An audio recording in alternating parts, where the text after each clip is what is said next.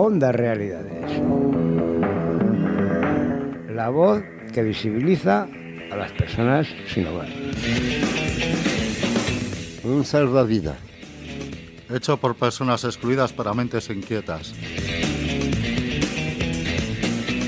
Un espacio donde participamos todas poniendo el dedo en la llaga. Un camino que nos da luz. Nos fortalece. Da esperanza. La voz que llega. Sin filtros ni tampoco.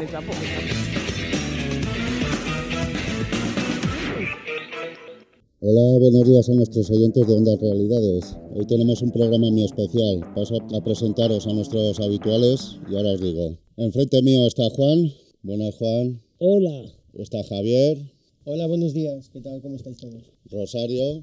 Buenos días. Y aquí un servidor que se llama Víctor. Fabiola los mandos. Como os decía, hoy tenemos un programa muy especial y es que nos, nos visitan dos, dos asociaciones hermanas. Desde Bilbao nos visita Rels. Buen día, Silvia, Fran. Buen día. Hola, ¿qué tal? ¿Qué tal el viaje? Bien. Bueno. Y desde Bilbao nos visitan Bicitegui.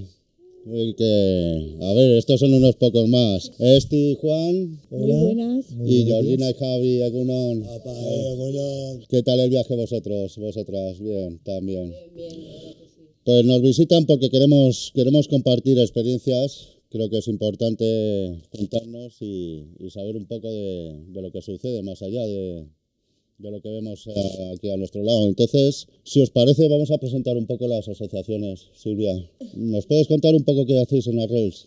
Claro, pero si os parece antes, Arrels existe porque, como otras entidades en Barcelona, porque hay un problema de sinogarismo muy grave y hay más de 1.200 personas que están viviendo en la calle nosotros en este, en este contexto es que, que actuamos.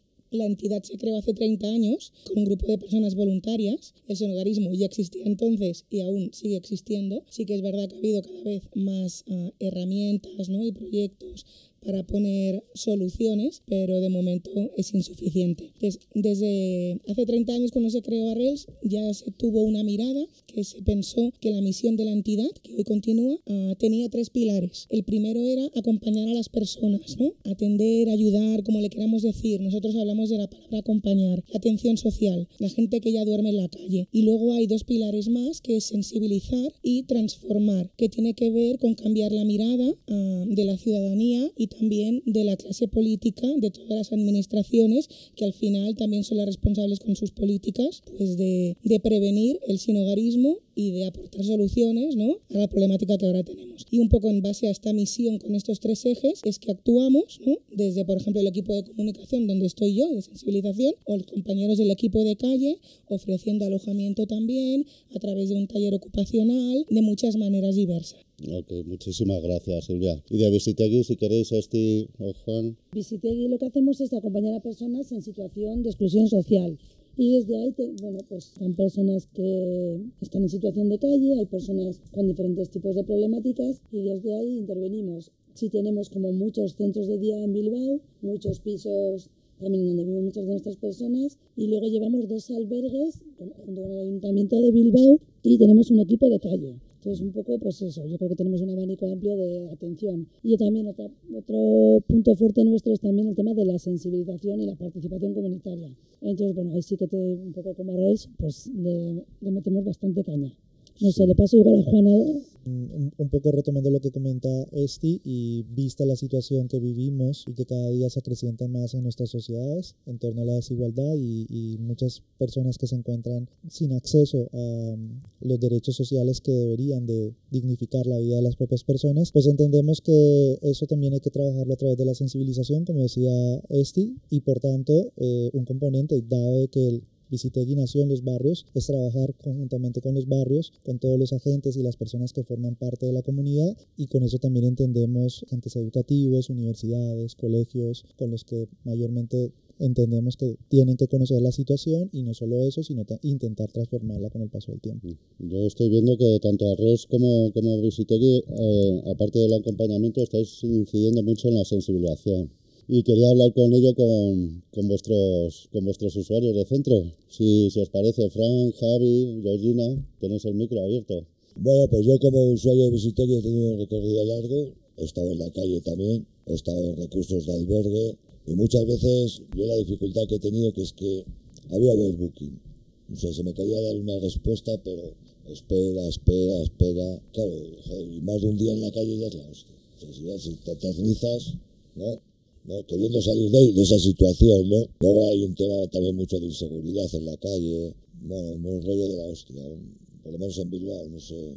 Sí, yo creo que eso, sitios, eso, es ¿no? común a, a todos. Sí. Que, que, y un poco, bueno, pues eso quería compartir con vosotros. Pues muchas gracias. Y, y Georgina, Fran. A ver, hola, hola señores, señoras. Yo tengo una cosa que muy... que yo estoy en la calle, duermo en la calle, me siento feliz, no feliz, pero bueno, no hay otra cosa, pues no hay otra cosa. Los albergues son, digamos, no sé, pero por no insultarlos, son una especie de, de cucarachas, ahí van, porque tienes que ir a una hora, tienes que ir a otra hora, o sea, te, tiene, te, te joroba mucho la, la, vida. Que si no tienes que esto, que si por ejemplo hay un, una fiesta en Bilbao mm.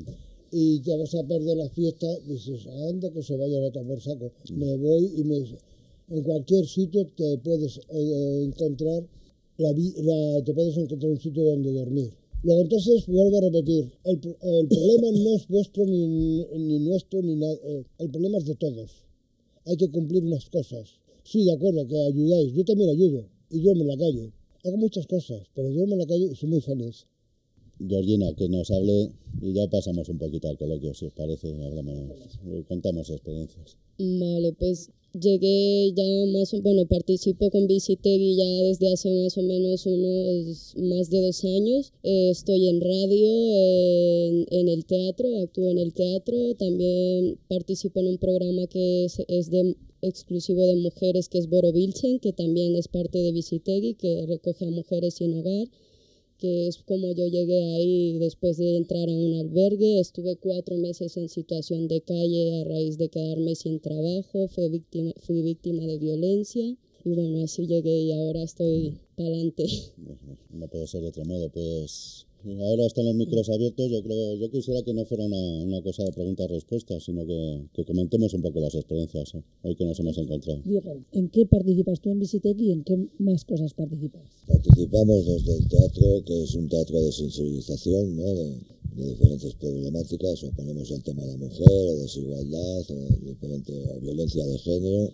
Estoy, también colaboramos con otras entidades con la misma problemática que nosotros a nivel de Vizcaya Luego estamos en la radio, como os hemos dicho, que nos llamamos eh, Locura Feliz. Tenemos también un pequeño choco, un, un sitio así de reunión que nos lo gestionamos nosotros, con una pequeña aportación, pues tenemos para café, para Coca-Cola, para agua.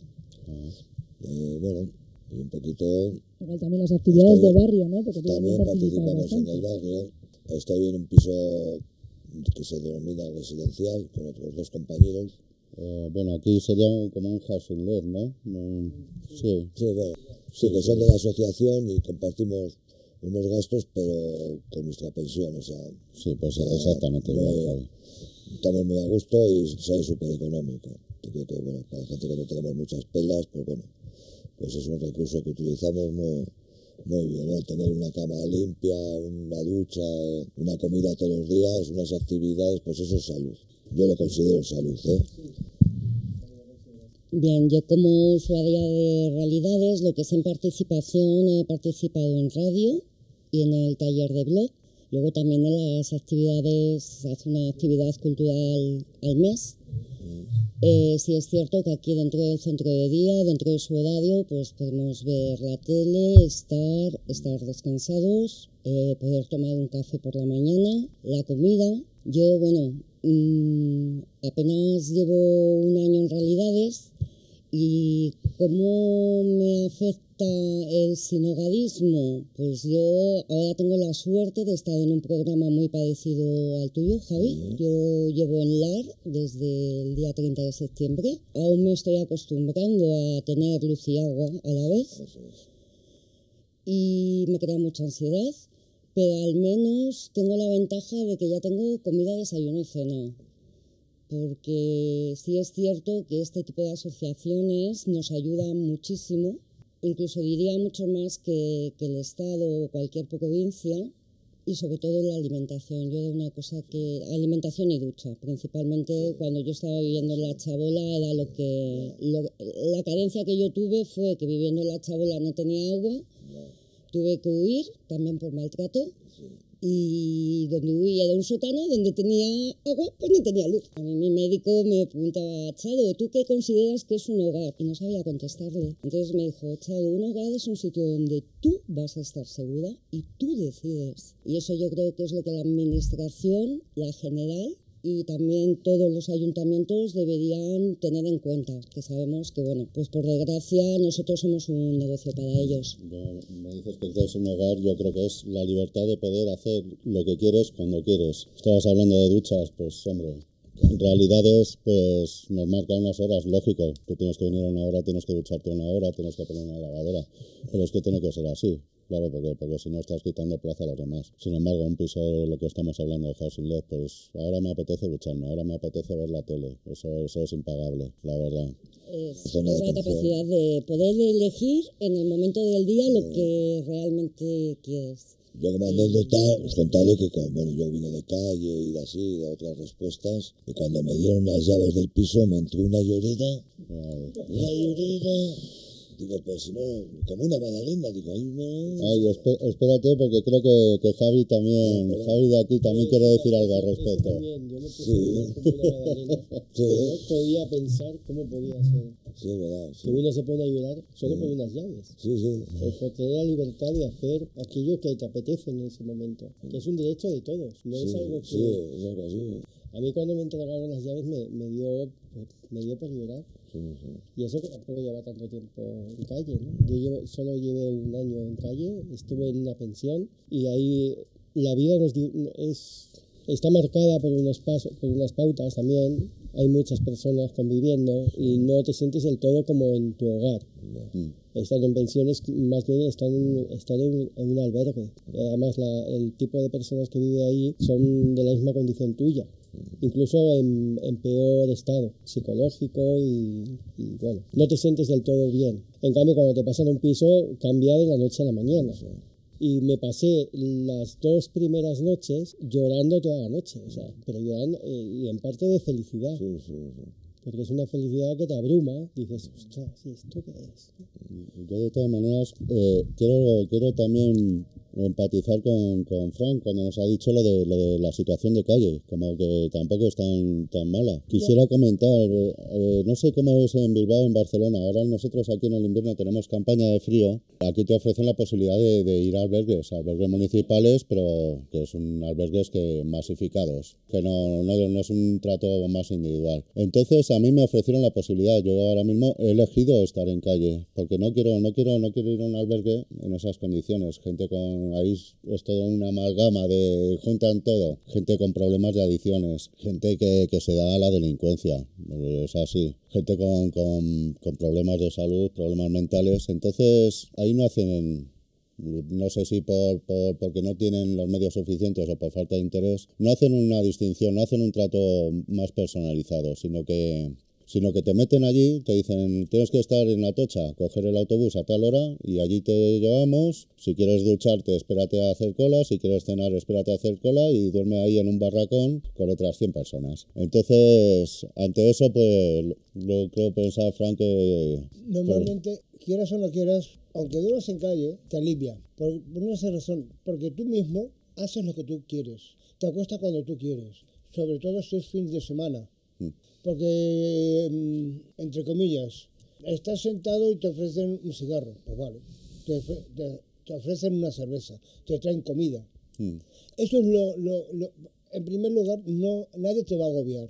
Sí, sabemos que hay muchas cosas que se llaman, que como te dejas a descuidar, te sacan la navaja y te quitan hasta, hasta el bisoñé.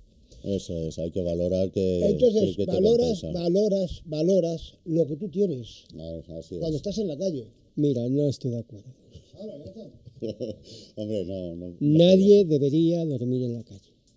Y más sufriendo miedo, sufriendo ansiedad, sufriendo lo que se sufre. Nadie debería estar en la calle. Eso es lo primero.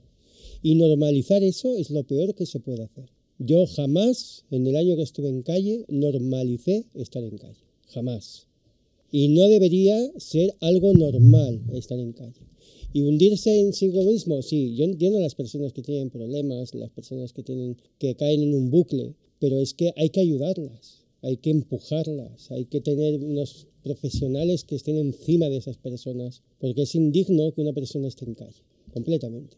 Yo en Por eso estoy totalmente de desacuerdo. Yo estoy totalmente de acuerdo en eso. Ninguna persona debería tener que vivir en la calle. Y normalizarlo, como Normalizarlo, tal. pues yo creo No. este, este debate lo hemos tenido fuera de, de micro. Sí es cierto que por la capacidad de cada uno puedes llegar a, a normalizar a lo mejor la situación de estar en calle simplemente porque cuando en un primer momento has pedido ayuda, el trato que te han dado no ha sido un trato correcto ni de calidad. Por lo cual mm, hay gente que sí tiene una fortaleza muy grande y sigue dándose hasta que se le concede, pero Lo digo a modo de crítica, ¿eh? Sí, yo también. Que debería haber profesionales, personas profesionales, no eh, un tipo raro que te No, dice no, no, cualquier un cosa, no. trabajador. un trabajador social, una persona con, con una titulación profesional, la cual diga, ¿cuál es tu problema? ¿Qué, este- qué te está pasando? Y vamos adelante.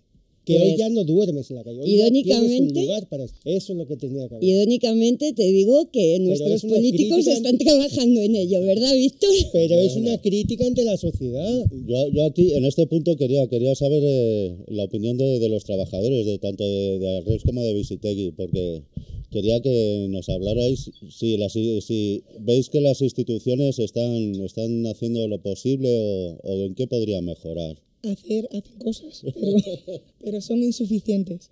Ahora cuando Fran decía, ¿no? Ah, yo cuando estoy en la calle pues me acuesto cuando quiero, ¿no? Que ahora hemos generado aquí un debate. Yo no, no es la primera vez que, que lo oigo, ¿no? Muchas más personas lo dicen. Y me pregunto, ¿será entonces porque lo que se está ofreciendo, como antes hablabas, ¿no, Víctor, del dispositivo del frío, será porque no es lo adecuado, lo que no es lo que necesita esa persona?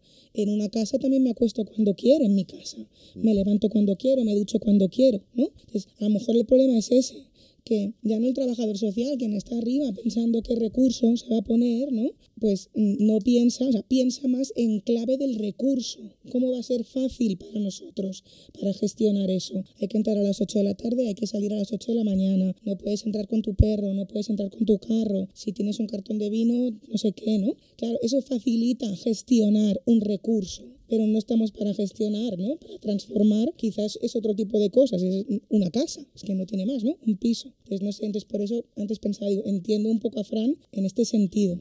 Ahora que comentas, por ejemplo, yo, aunque esté en recurso, dices con tu perro. Yo tenía una gatita que por desgracia, pues lógicamente en los recursos no te dejan tener animales. He tenido que dar, la gata se escapó y bueno, pues ya no sabemos de ella, pero bueno, esto simplemente para que no, so- no solo se tenga en cuenta nuestra fortaleza física, también la mental, porque para mí la pérdida de Lola pues ha, sido bastante dura. ¿Tú qué opinas, Esti? En Bilbao eh, estáis hablando de que trabajáis con barrios y eso. ¿Tienes el apoyo de, de las administraciones, del ayuntamiento de- o del gobierno vasco? A ver, yo creo que yo estoy totalmente, bueno, creo que estamos totalmente de acuerdo con vosotros y con vosotras porque es verdad que los albergues que llevamos en Bilbao pues son albergues de muchas plazas, de 80, 80 y tantas. Entonces, hay personas que evidentemente no quieren entrar en el albergue y prefieren vivir en la calle. Y todo relacionado con el tema de normas, de horario, la masificación. Entonces, pues yo creo que en eso yo creo que coincidimos todos y todas. Yo estuve también en- eh, viviendo en el albergue casi un año y sí es verdad que mm, los recursos, bueno, como dices tú, faltan más herramientas, debería haber sí más especialistas, psicólogos, psiquiatras para poder tratar pues a cada persona porque sí es verdad, yo por lo menos estaba con 96 personas distintas con diferentes problemáticas, nacionalidades, o sea, cultura, eh, forma de ser, cada uno con sus vicios, sus cosas.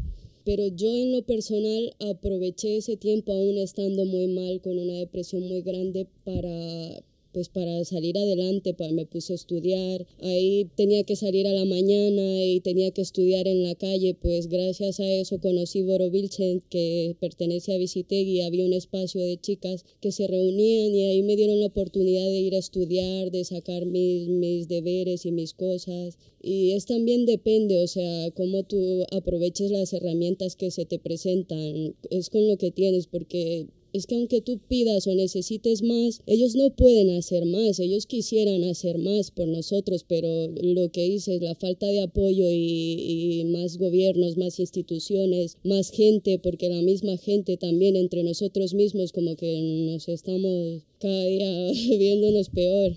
Sí. Que lo que comentaba el hombre, pues que en un albergue, en un albergue con 100 personas tiene que haber unas normas básicas, si no nos comemos los unos a los otros, ¿no? ¿No? Si tú quieres beber, te quieres droga, eh, quieres trasnochar, pues no es tu espacio, no, es tu recurso. A mí me costó entrar ahí por el, por pero bueno, era una cosa u otra, ¿no? O esto, una cama, una ducha, una comida caliente, o, o sigues con tu vida de rock and roll. Pues tiene que haber unas normas, ¿no? Entre 100 personas tiene que haber, no alguien que diga que soy el jefe, pero unas normas de convivencia. ¿no? Pero una pregunta, ¿tú nunca has tenido un problema de robo en el albergue?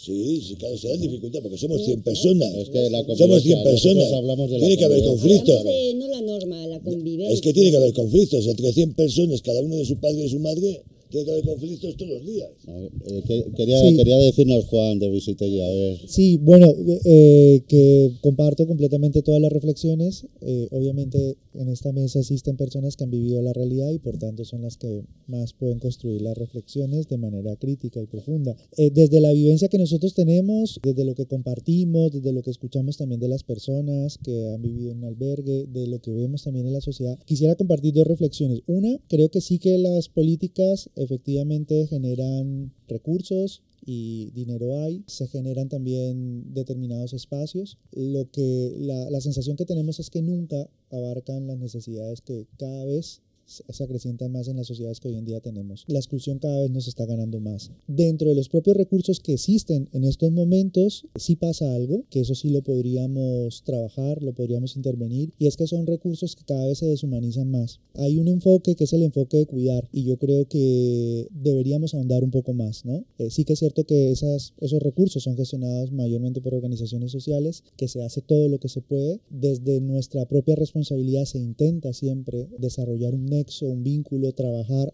más aún, pero la crítica que hacemos a las políticas, a los ayuntamientos y a las diputaciones, a los gobiernos autonómicos es un poco eso, ¿no? Humanizar y generar recursos y herramientas que de alguna manera nos puedan ayudar a cuidar y a tratar, a dar buen trato, a dar dignidad. Y solo una cosita quiero agregar, que va más, un poco más en términos generales, y yo creo que, que vuestros compañeros de Barcelona, yo creo que también comparten esta reflexión porque vivimos en dos ciudades en donde estamos viviendo una crisis de hogar, una crisis de vivienda, estamos viviendo un- una crisis de especulación que hace que este problema se esté acrecen- acrecentando cada vez más. Entonces, aparte de todos los problemas que ya tenemos con los recursos, estamos teniendo problemas para poder generar más recursos, porque el espacio de, de habitar una vivienda es un espacio, lamentablemente, en este proceso social en el que estamos del capitalismo salvaje, es prácticamente, pues eso, es una bandera, es, es un, un espacio de especulación, ¿no? Entonces, estamos también teniendo un momento complicado para poder luchar aún más. No, Lo cual no quiere decir de que porque, que porque en Madrid también se han disparado los precios de los alquileres de una forma salvaje. Cuando dices, Juan, que el trato se está desi- deshumanizando, perdón, personas que estamos en sinogarismo,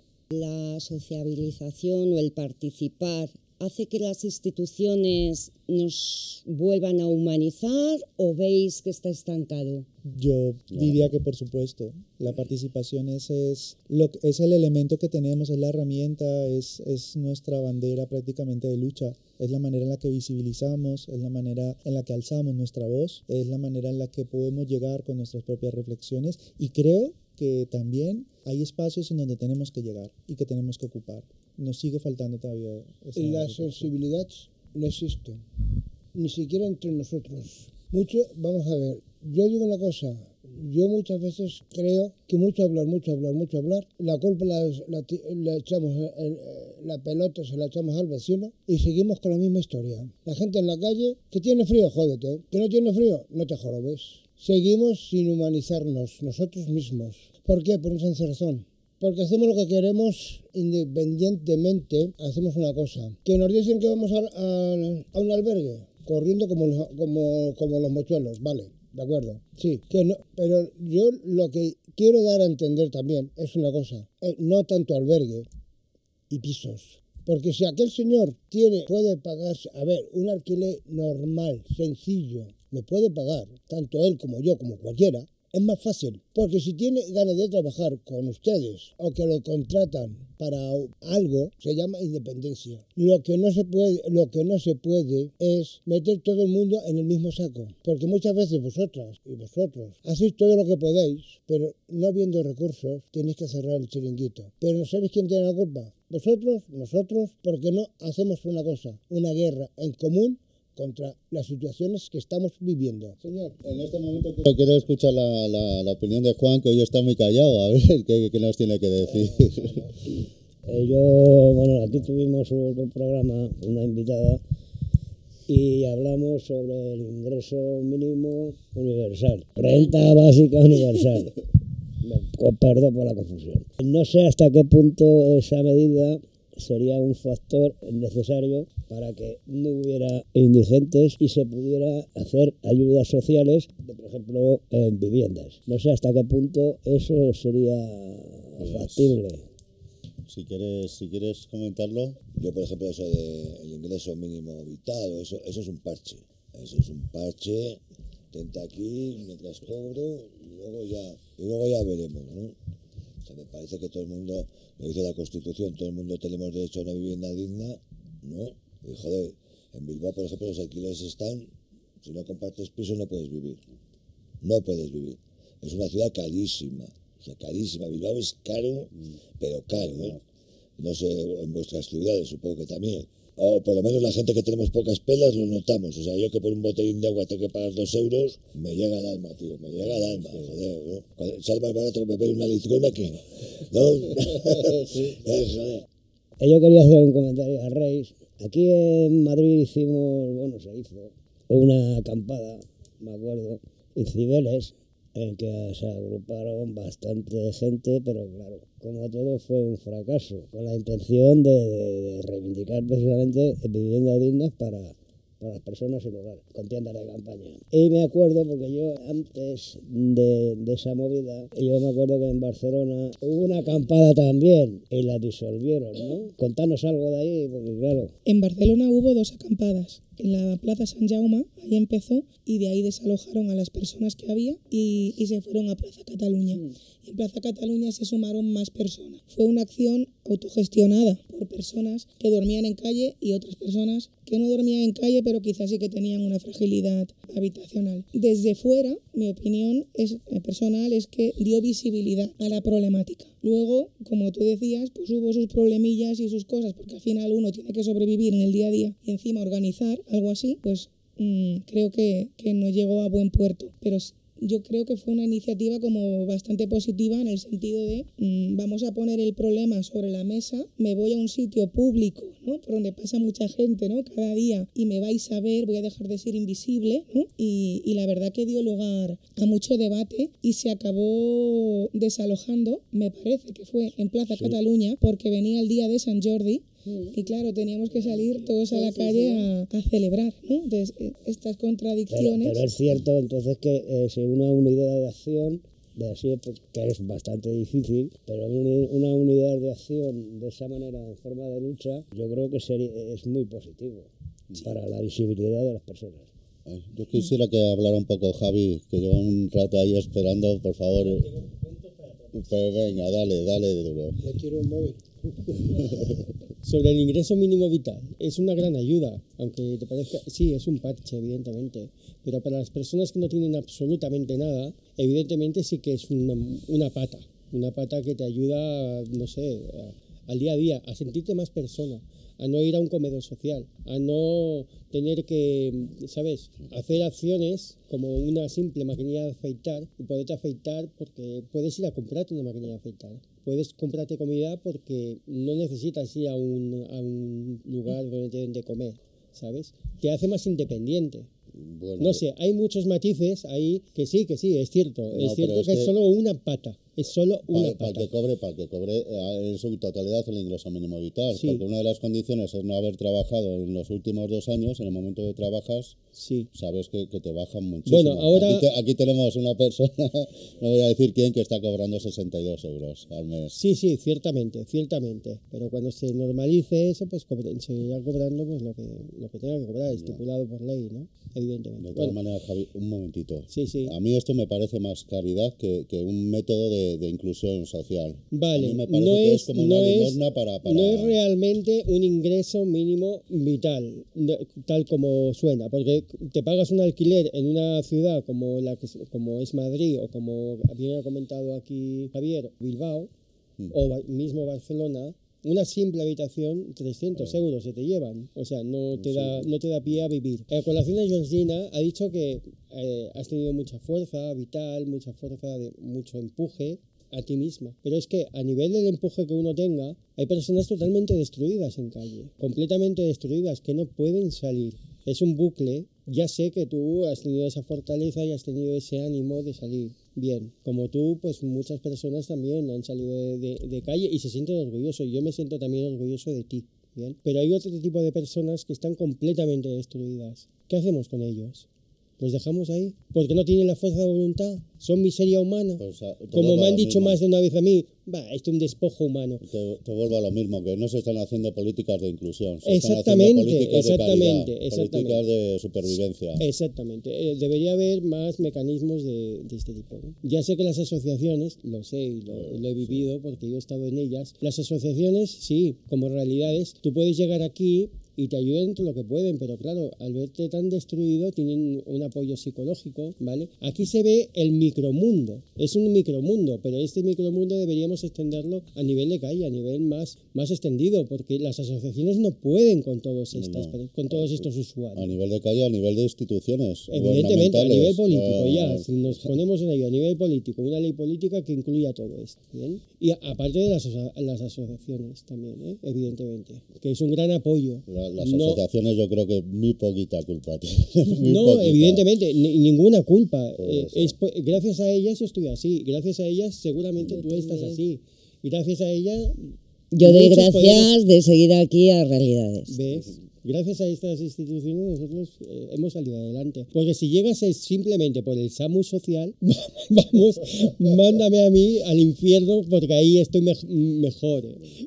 Pero bueno, bien. ¿Os puedo preguntar una cosa? Am, Y, y quería, solo, solo Sí. acabo con esto. A nivel guerrillero, que primero ha salido él y después ha salido tú con la- las manifestaciones en calle, o sea, las acampadas. Esto se debería hacer más, deberíamos eh, unificar más fuerza. Y a nivel ya no de una ciudad, a nivel de todas las ciudades. Eh, englobar varias organizaciones, no solo el grupo Realidades, grupo Personas sin Hogar, sino también personas eh, por maltrato, personas, o sea, grupos, asociaciones de estas de, ¿cómo se llaman? Los que les ca- sacan de las casas. Desahucios, La ¿no? Juntarnos todas esas asociaciones y hacer una gran acampada. Y justamente, no un día, un lunes o un martes, no, no. Un día de San Jordi, ¿eh? un día de Navidad, un día de Nochevieja, un día de Año Nuevo. Eso que se vea bien, bien. Que no, no ser. mm, que, mira, una noticia, no. Ser el notición, el notición. Y que no se haga en una ciudad, se hagan en todas las ciudades de España. Mm, Bueno, esto es mi. Pero claro, Javi, en este sentido, luego, ¿cómo le damos continuidad a eso? Por ejemplo, ahora decíamos, los recursos, lo que se hace, pues no se, no se adapta a, a lo que la gente necesita, ¿no? Será porque no nos han escuchado, o porque no os han escuchado a vosotros, ¿no? Hacemos una manifestación, se escucha algo, ¿no? Y se puede hablar. ¿De qué otras maneras pensáis que se puede participar Sí, o, o- sí, o sí. hacer llegar o sea, vuestra opinión, a, supongo que luego a quien organiza todas las políticas y los recursos? Ay, Porque si no han vivido en la calle no, no Te tienen puedo esta decir, así a modo, a modo de anécdota, tuvimos unas jornadas de realidades aquí en el, en el parque, en, en Maris Estela, en el parque Prado Longo, a la que fueron invitados tres, tres representantes de, de organismos, tanto de la comunidad como del Ministerio de Asuntos Sociales y del Ayuntamiento, puede ser. Sí. Bueno, ellos inauguraban el acto Estuvieron allí una hora hablando de sus cosas, sus proyectos, su, toda su buena voluntad. Y el segundo acto era aquí mi amiga Rosario y yo para hablar de, del problema. Este año tocaba el derecho a la vivienda, el problema a la vivienda. Lástima, lamentablemente tenía la agenda muy ocupada y no pudieron quedarse a escucharnos. Entonces, entonces eh, primero que tenga que haber voluntad de los políticos por escuchar. Sí, un poco... Y, no, no, dime, dime, Javi. No, quería comentar yo que, joder, que la respuesta no está en el viento. ¿No? No. Nos eh, recogemos, nosotros pues sensibilizamos, pues desde que nos van a cerrar la BBK en los Charcuaga, pues nos movilizamos todo el barrio, ¿no? salimos a la no, calle. la verdad que en ese Yo sentido, creo que, el norte, que hay el que norte salir, a, de- perdón, el norte al sur, y da igual, son cosas que te afectan. Hay que salir a la calle, joder, protestar, que no somos indiferentes ante las injusticias, joder, ¿no? Que somos personas, somos un número, somos personas, tenemos sentimientos, joder, ¿no? Protestar, yo, yo soy muy partidario de salir a la calle. Eh, Georgina estaba, por Disculpa, eh, disculpa. Nada, para nada. Comentar también que desde Visitegui tenemos el programa que es de Work Ganchitos, que vamos a colegios, universidades y eso para hablarles, eh, porque hay los adolescentes, los chicos y eso desconocen realmente la situación que se vive en la calle. Todos, de hecho, alguna, la mayoría se quedan, ¿en serio hay gente durmiendo en la calle? Pues nosotros ya de esa manera pues estamos empezando y sí es verdad que estamos muy contentos porque cada vez son más jóvenes, adolescentes, institutos, universidades y eso que, se incluyen y, y cada vez tenemos más gente que nos está apoyando en los proyectos y se da a conocer más. Lo que está diciendo Georgina, eso, esto de los gorganchitos es como los gorcafés de toda la vida, pero aplicado un poco, nosotros lo hemos llamado así, porque el primero consistió en quedar con una cuadrilla de adolescentes y alrededor de una mesa con patatas fritas, con dulces, y entonces, bueno, pues los ganchitos, los gorganchitos. Sí. Y es verdad que lo que hacemos es, tenemos llegado a 700 alumnos entre centros, institutos y universidades. Y luego lo que hacemos es, con- por medio de estas charlas, de estos gorganchitos con con el alumnado, promovemos un concurso de cortometraje relacion- relacionado con, con la exclusión social sin hogarismo. Y luego en el Homeless Film Festival, que hacemos todos los años, año hemos hecho la séptima edición, hacemos la entrega de premios. Entonces, bueno, pues al final sí que es una manera también de sensibilizar y, como dice Georgina, pues de llegar a esos adolescentes que no tienen ni idea de, de este tema. En relación a lo que estamos comentando, hay una asociación EAPN, si la conoceréis. Sí es cierto que yo he tenido la suerte este año en poder participar en sus jornadas. Eh, hicimos las propuestas, nos las leyeron, se han publicado, pero la contestación ha sido como siempre, se está trabajando en ello. Entonces yo ahí apoyo mucho lo que dice mi compañero Víctor. No es solo que llevemos las propuestas, es que nos quieran escuchar las propuestas. Vamos a ver, lo que ha dicho las señoras, estoy de acuerdo porque yo lo hago. Yo doy charlas en, char- en- en institutos, hacemos por las calles, que tenemos gente para, para ir comentando lo que han pasado por la calle, cuando han estado en la calle. Y entre ellos soy uno yo que voy, mañana me toca una, una charrada por la calle. Al día siguiente me toca una, una, una, una charrada en el centro Albert, o sea, en Arrels. O sea, que nos movemos, intentamos hacerlo luchar. Lo que es ustedes, vuelvo a repetir lo de antes, ustedes con nosotros hay que luchar todo lo que se pueda. Porque es como si nos llegamos a descuidar, él lo sabe, como nos llegamos a descuidar, no nos van a dejar ni, ni dormir en los bancos de la calle. Bueno, referente a los estos de baños, aquí por ejemplo en Madrid, no sé, en otras ciudades, aquí lo que se hace es como el grifo de la calle. O sea, que te enjabonas y luego le das. No- no, que no te da tiempo a, a quitarte el jabón, tienes que volver a darle. O directamente te cortan el agua. Eh, pe- Vamos, yo me he bañado hace años, en los 80, por ahí, en los 90. Me estaba bañando en casas públicas, casas baños, en baños públicos y te, co- se de- te dejaban correr el agua, ahora no. Pero está todo- la- mira, la fue, Una anécdota curiosa. Eh, yo, yo vivía, bueno, sí, era mi hogar. De hecho, me censaron ahí. El, eh, el Samu Social me, me censó ahí en, en la Plaza Oriente. Estaba censa- censado en un banco. Y igualmente me echaban, ¿eh? La policía municipal llegaba y, me sacaba de ahí. Yo enseñaba el papel del, del padrón y decían, me da igual que tengas el padrón, vete a la toa por culo. Bueno, yo pues nada. Pero la anécdota no es esa. La anécdota es que teníamos fuentes por toda la zona. Hay fuentes en la Plaza Isabel II y también hay fuentes en el Parquecillo, ¿no? Bien, pues los vecinos hicieron una protesta al ayuntamiento de que los animales, sus perritos no podían beber agua y no podían, eh, digamos, mm, refrescarse en época de verano, evidentemente, y que habían cerrado las fuentes. Las fuentes de Madrid en verano se suelen cerrar, no sé por qué y no sé el motivo. Bien, entonces mm, hubo una fuente en concreto que se abrió para esos animales, para los perrillos, ¿no? Pero para nosotros todo lo demás estaba censurado. Es más, cuando nosotros estábamos ahí bebiendo agua o refrescándonos y demás, siempre salía una vecina que esa fuente es para los perros, no es para vosotros. Y digo, bueno, pues soy un, chucho, guau, guau, y le hacía guau, guau, guau. Mira, yo, quiero comentarte, dices que en verano, hace dos semanas han cerrado la fuente a la que iba yo, aquí al lado, en el parque, la han cerrado. Supuestamente porque se congelan las tuberías. Ah, Ay, claro, Y, quería comentar, me voy a sacar un tema lo de la policía, yo no sé cómo sería en Barcelona, en Bilbao, con el tema de la pandemia. Aquí, aquí lo pasamos, lo ¿eh? pasamos muy mal con la policía porque estando en situación de calle nos daba un papelito del SAMU social y le iba, eh, te venía la policía, claro, no podías estar en calle, no podías. Y le enseñabas el papelito y esta mierda qué es. Y te la tiraba al suelo. a mí me pasó que me la tiraron al suelo, que te vayas, a, que no tengo sitio, que no tengo. Que, ¿Qué, estás? ¿En ese cajero? Pues métete en el cajero y no salgas del cajero, así me dijo. Voy a estar en un cubículo de, de 3 metros cuadrados. Cada 15 días teníamos que ir al SAMU social a, sellar un papelito azul, bueno, una tarjetita azul, en deferencia de que estábamos en calle. Bueno, aún así, enseñando ese papel siempre que me paraban, la policía municipal, me pusieron tres denuncias. Tres. Dos de ellas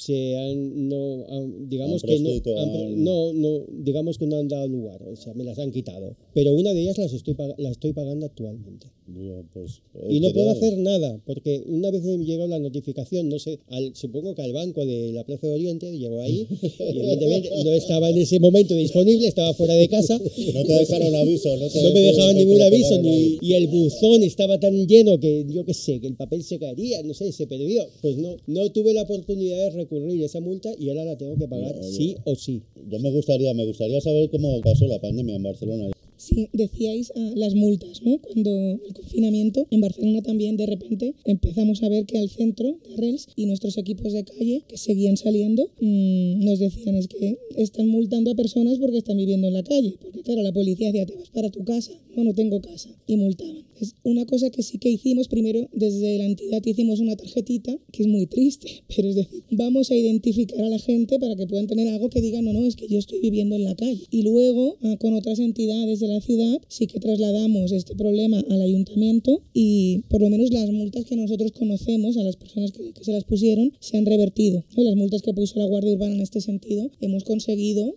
pues que esta locura pues que, que, fuera hacia atrás. También pasó una cosa en Barcelona muy grave durante el confinamiento, que tres personas que dormían en calle fueron asesinadas, ¿no? precisamente porque no tenían donde dormir, una casa donde protegerse, y por una misma persona, y ahora hay un juicio sobre todo este tema. Fue gravísimo. Y de manera positiva pasó también otra cosa que notamos en, Arrels, que de repente nos empezaron a llamar vecinos, vecinas que tenían casa y que de repente se daban cuenta que había gente que no la tenía y estaban preocupados y solo nos querían decir, ¿y qué hago? ¿Y cómo ayudo? ¿no? Solo puedo salir de mi casa cuando voy al súper, ¿no? Y por ejemplo nosotros en Arrels, aprovechando en ese momento, creamos, que aún lo, mantenemos, un teléfono de orientación ciudadana, ¿no? Donde explicamos a la gente pues, qué puedes hacer tú cuando ves a alguien que duerme en la calle. Por un lado hubo como todas estas cosas locas, ¿no? De mm, multar, ¿no? incluso asesinar a personas. Por otro, las cosas buenas que yo creo que también trajeron, ¿no? más, más sensibilidad en, en este sentido.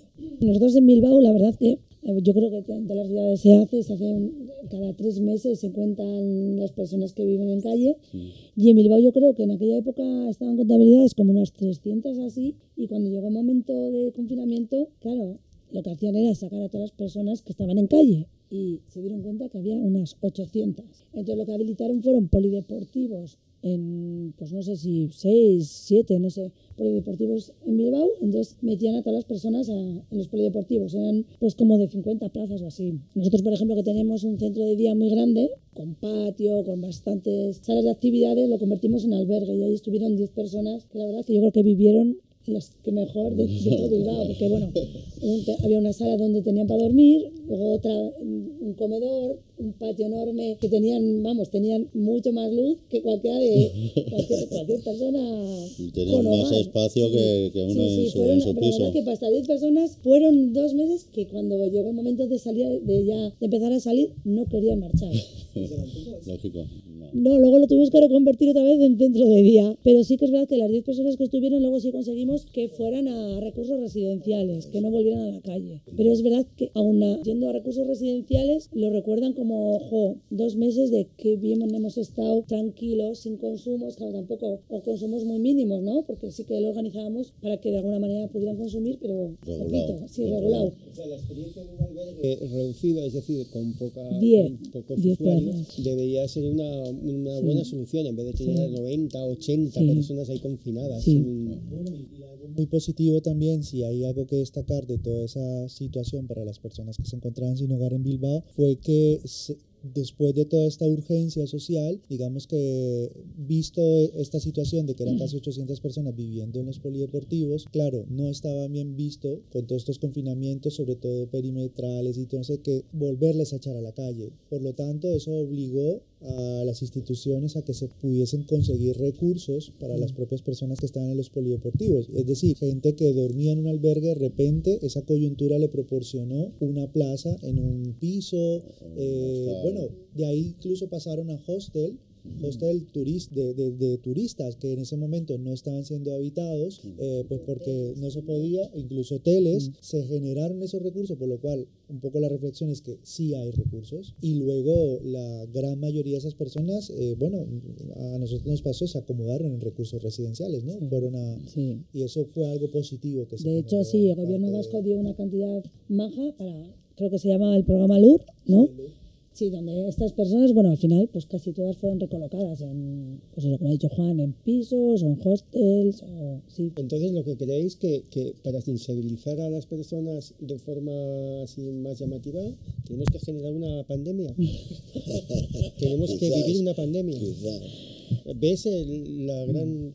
Bueno, no sé ya cómo expresarlo, simplemente a modo de chiste. Tienen, tienen que pasar, que tienen que pasar desgracias, tienen que que pasar para que la... Sí. Pero ya no solo las instituciones, sea, como ha dicho bien Silvia, eh, yo me acuerdo, yo pedía, yo pedía en la calle por esa época, eh, me, me pilló a mí que me quedé en calle y la gente eh, se conmovía más a la hora de darle, bajaba al supermercado y quien no te daba dinero te daba comida, eso, que, que no solo las instituciones, que la gente parece que le necesita un, un arreoncillo de vez en cuando para Yo no lo sé, yo mm, caí en- justamente caí en calle en plena pandemia, solo por eso. Pero sí que me di cuenta de lo que me estás, lo que me estás diciendo. Lo que no sé es después de la pandemia, porque yo justo cuando la- se acabaron todas las restricciones... Pues está volviendo, la cosa pues, está volviendo Pues a- enseguida me metieron en una pensión y enseguida me después me metieron en un piso, bien. Pero, pero claro, esto que tú comentas sí que lo he vivido. Al igual que personas que te miran con un desprecio impresionante. Hay personas y vecinos que salen y si no es una bolsa de comida son 20 euros que te caen, ¿eh? Y dices, bueno, pues vale, gracias. No, pues yo creo que se está volviendo a la, a la normalidad. A la que- normalidad. que ¿Cuál es la normalidad? La... Total desprecio y... Lanzo ahí, A ver, que Pues- diga. pues la, pues pregunta. gracias a la pandemia, entonces. La pregunta, a ver qué os parece. ¿Nos enquistamos en un recurso? No, el, el acomodarse, O sea, dices. 30 años en la misma asociación, con techo, cama y no pienso más allá. Ocupo una plaza 30 años. Pues No, pero es que en cierto modo hay gente, hay gente como decíamos que ya, ya las han dado por eso y que ya le- les ofrecen eso, ya no, es la caridad de ellos y no es la inclusión social. Sí, yo creo que lo hemos hablado, que hay gente ya con la que han renunciado totalmente. Ya, pero te quiero decir, 30 años en el mismo recurso.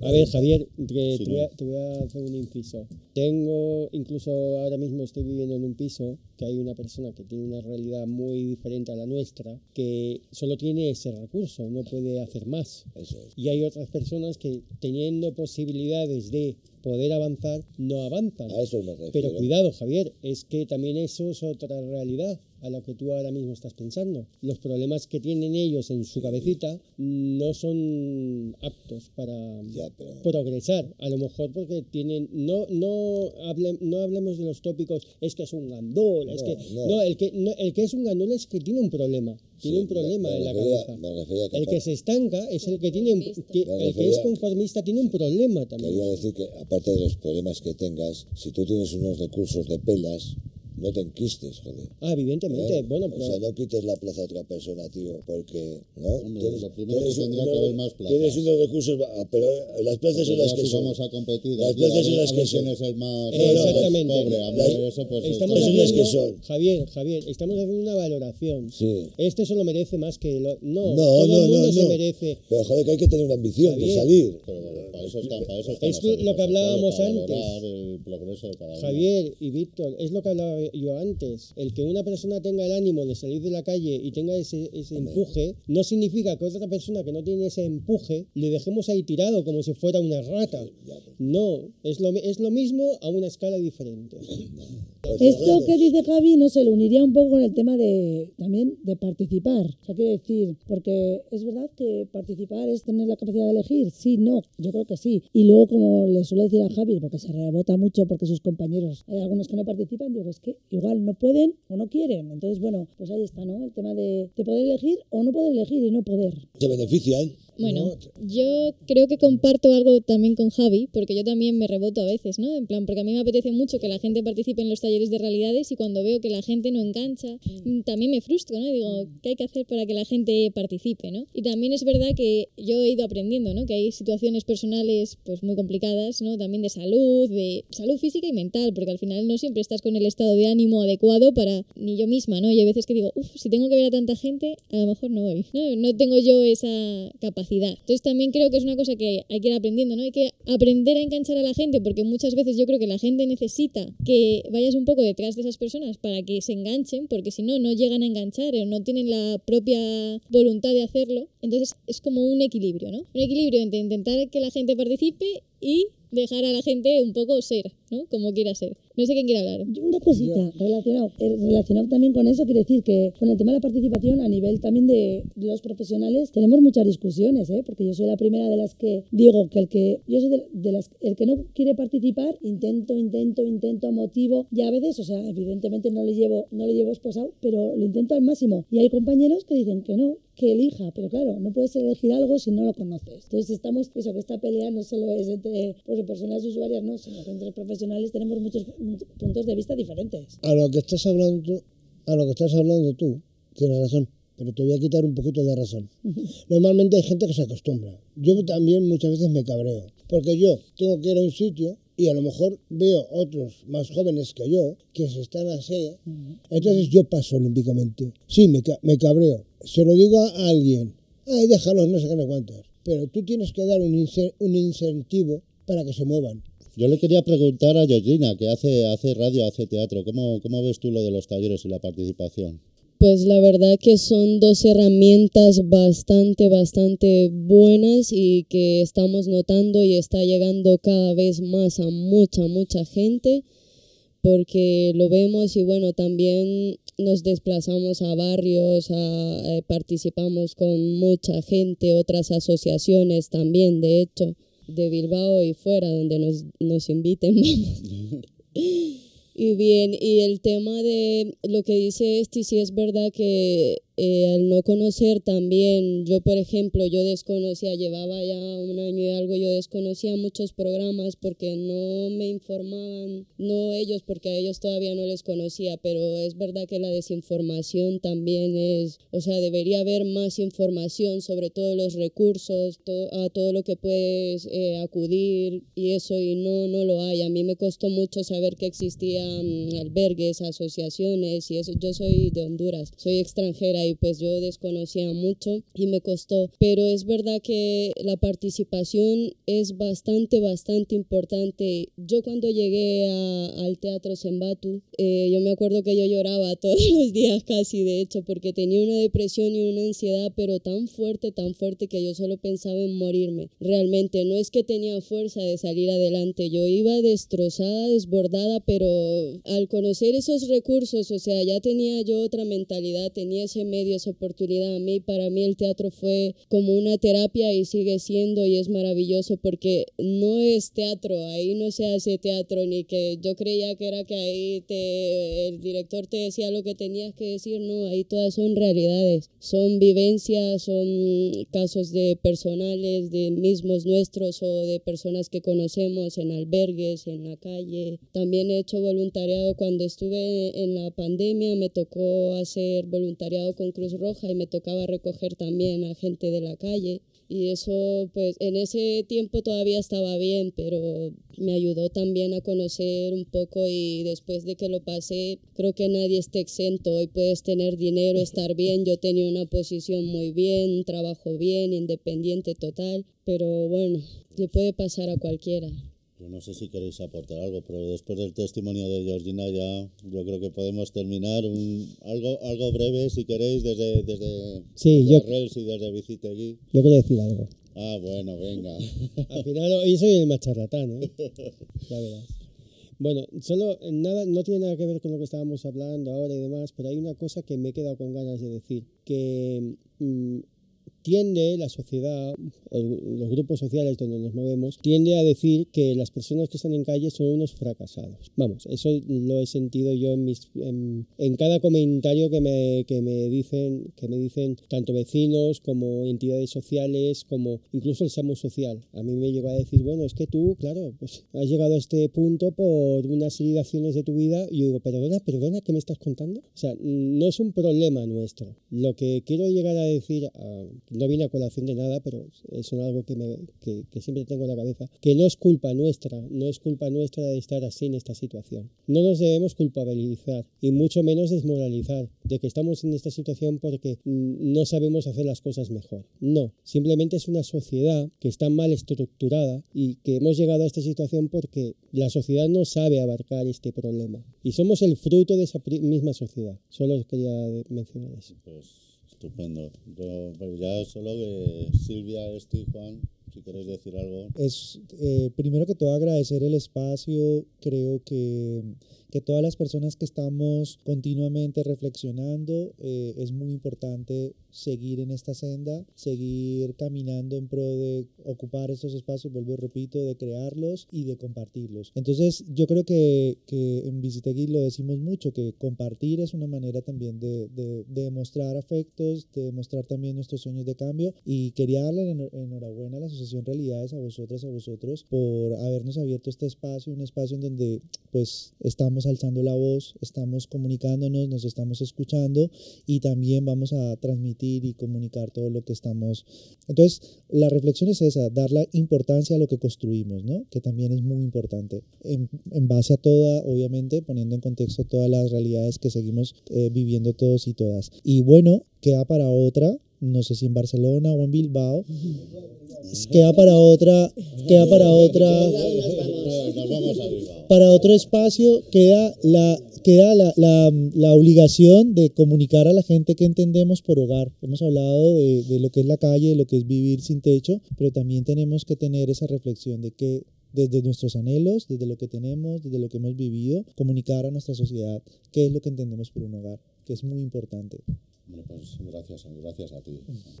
no, espera, a ver, Silvia quiere decirnos algo de Barcelona. Sí. Solo quería añadir un punto a la reflexión sobre la participación que hemos experimentado en Arrels y hay un antes y un después desde que personas con experiencia de haber vivido en la calle participan en el equipo directivo de la entidad y participan en el patronato de la entidad, porque en órganos de gobierno ¿no? de, nuestra entidad, de nuestra fundación, se incluye esta voz ¿no? y esta experiencia y hay un antes y un después en cómo abordamos muchas situaciones y en lo que hacemos ¿no? en nuestro día a día y en nuestras actuaciones estratégicas también como entidad. Vale, Esti, ¿algo que añadir? Pues, me ha encantado, ahora mismo me acaba de encantar escucharte Silvia, porque pues sí. sí que visité y no estamos a, ese, a, esos niveles, pero sí estamos incorporando, también nos ha tocado a Juan y a mí desde este proyecto de Choco, hacer un consejo asesor para que las personas usuarias de Visitegui puedan participar en el nuevo plan estratégico que nos tocará montar de aquí a tres años. Entonces, bueno, estamos todavía pasos atrás, pero vamos, creo que tendremos que juntarnos sobre todo para,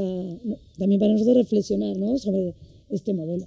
Bueno, pues sin más, yo creo que ya Solo queda decir que, muchas gracias por haber venido a Madrid, que, que haber compartido la experiencia que, nos, enriquece muchísimo, ¿verdad? Sí. Y que, que, tengáis muy buen viaje de vuelta y nos, nos emplazamos para pronto. Vale, Hasta la gracias próxima. a vosotros para acogernos. Bilbao, Bilbao. Ondas Realidades. Un podcast apoyado por la Comunidad de Madrid. Con la colaboración de OMC Radio.